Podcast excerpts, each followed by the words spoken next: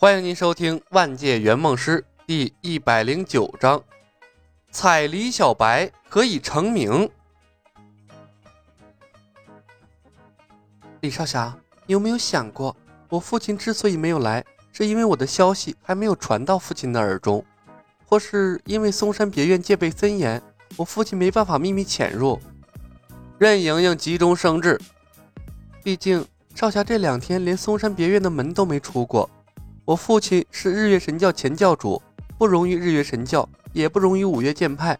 一旦泄露了行踪，极有可能会导致正邪两道共同追杀。他还谈什么复仇？师叔祖，任小姐说的很有道理。小夷林也怯怯的点头，他鼓足了勇气。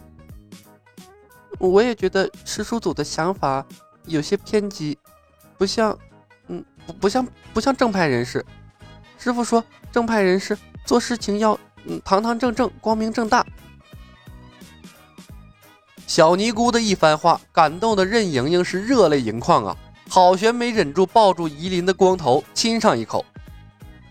天可怜见，终于有人说句公道话了。李小白那何止不像正派人士，从武功到人品，他简直比邪道人士还要邪性。杀人不过头点地，正派人士谁会练那么歪门邪道的武功啊？呸！那么羞人的武功，连旁门左道都不会练。在嵩山别院的两天，任盈盈已经听说李小白所有的光辉战绩，令人发指，让他头皮发麻。李小白的天外飞仙，那简直就是所有江湖女侠的克星啊！那些女侠宁肯死。肯定也不愿意重上李小白一招天外飞仙的，就因为这一点，智计百出的任盈盈那是被吃的死死的，拿李小白是一点招都没有。李小白转头，默默地盯着夷林的小光头看了半晌，有些怀念海扁王里用过的增发术了。这小尼姑若是长出了头发，估计也是个颠倒众生的美人坯子呀。一个郭襄，一个夷陵，哎，都可惜了。夷陵被李牧看得局促不安，小脸通红。师叔祖，请请自重。李牧笑了。夷林，你连我的目光都承受不住，又有什么资格教化我呢？夷陵陡然愣住了。李牧摇摇头，不再理他，而是笑着看向了任盈盈。任姐姐，你的意思是我不应该守在这嵩山别院之内，而是应该走出去？想到自己的机智拯救了无数父亲的旧部，任盈盈甜甜一笑，点头道：“嗯，走出去机会更大。”李牧笑笑：“嗯，说的有道理。”嵩山大阴阳手乐后成了李牧的标配跟班儿。专门负责照顾师叔组的起居生活。万大平呢，本来也想跟着师叔组一起出门寻找木星，被李牧果断拒绝了。不说万大平累赘与否，主要是他接受不了万大平的审美观和价值观啊，他跟万大平就不是一路人。出乎李牧的意料，那俏依林也执意跟他一起出门。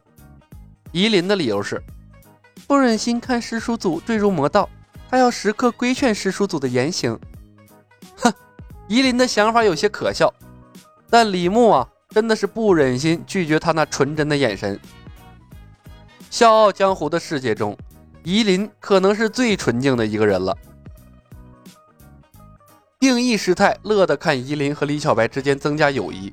小夷林呢，至善至纯，在衡山派也属于人见人爱的那种。如果说衡山派有谁最适合跟李小白同行，那非夷林莫属。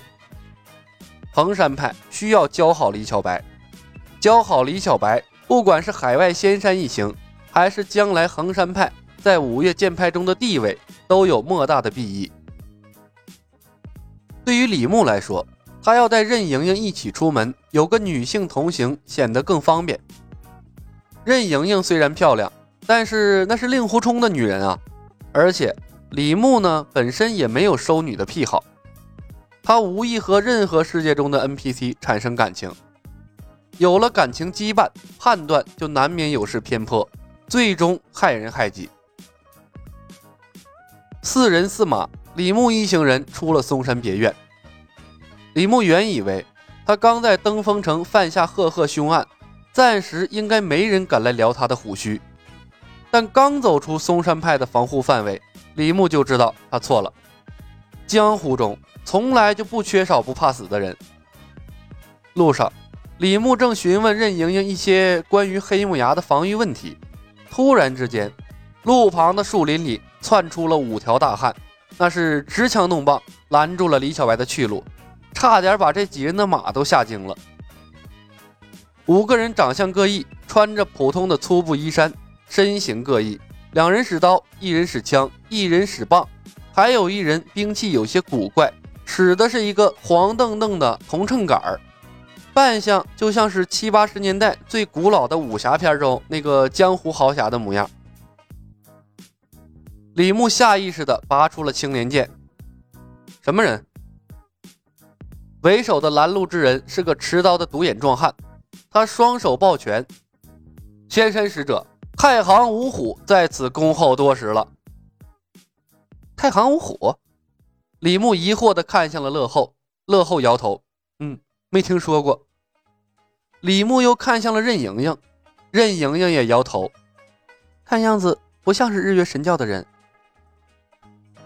独眼壮汉跟李牧打过招呼之后，几人依次开始报名：上山虎张龙、下山虎张豹、插翅虎李彪、坐地虎唐风、赤金虎冯山，见过仙使大人。哎，这他妈也不像是拦路抢劫的呀！李牧谨慎地环视周围，没看到什么异常，不免啊有些奇怪。你们找我有什么事儿？仙使。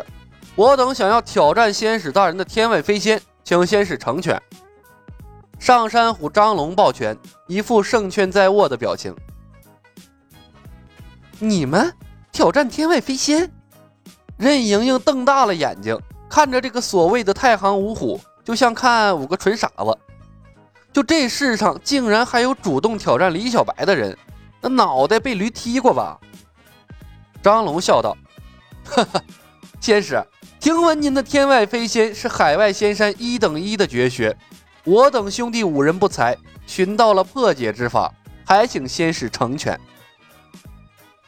破解了天外飞仙，李牧愕然一愣，重新打量几人，然后啊，就看到这五只拦路的老虎屁股后面高高的隆了起来，好像是在里面衬了什么东西。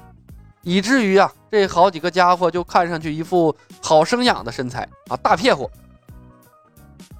护臀板，乐后也留意到了太行五虎后面的异常，皱了下眉头，低声解释道：“师叔，太行五虎的身后应该是佩戴了登封城最流行的护臀铁板，你看用不用我出手打发了他们？”哎呀。带了几个护臀板就想挡住系统出品的千年杀，这果真是无知者无畏呀！李牧摇了摇头，哎，不用了，我亲自出手料理他们就好。